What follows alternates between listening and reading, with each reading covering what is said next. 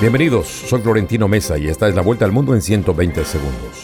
Más de 1.100 ciudades y poblados de Ucrania se hallan sin electricidad tras más de una semana de bombardeo rusos, muchos de ellos dirigidos contra infraestructuras del país, confirmaron fuentes oficiales ucranianas.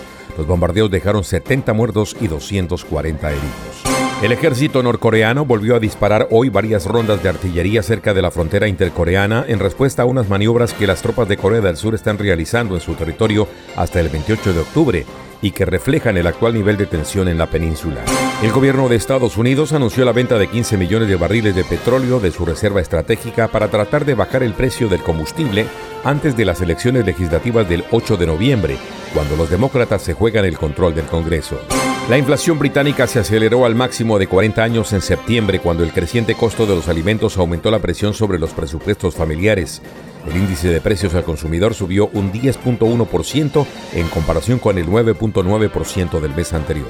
El presidente de México, Andrés Manuel López Obrador, confirmó que sostuvo una conversación telefónica con su homólogo de Estados Unidos, Joe Biden, en la que hablaron de migración, seguridad y cooperación para el desarrollo entre ambas naciones.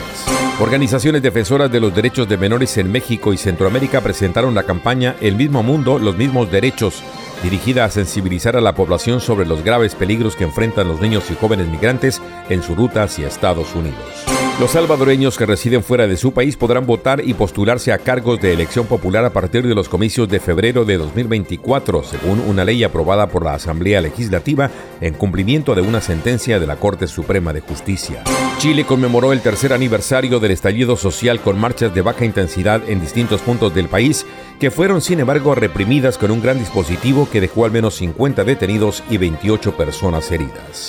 Esta fue la vuelta al mundo en 120 segundos.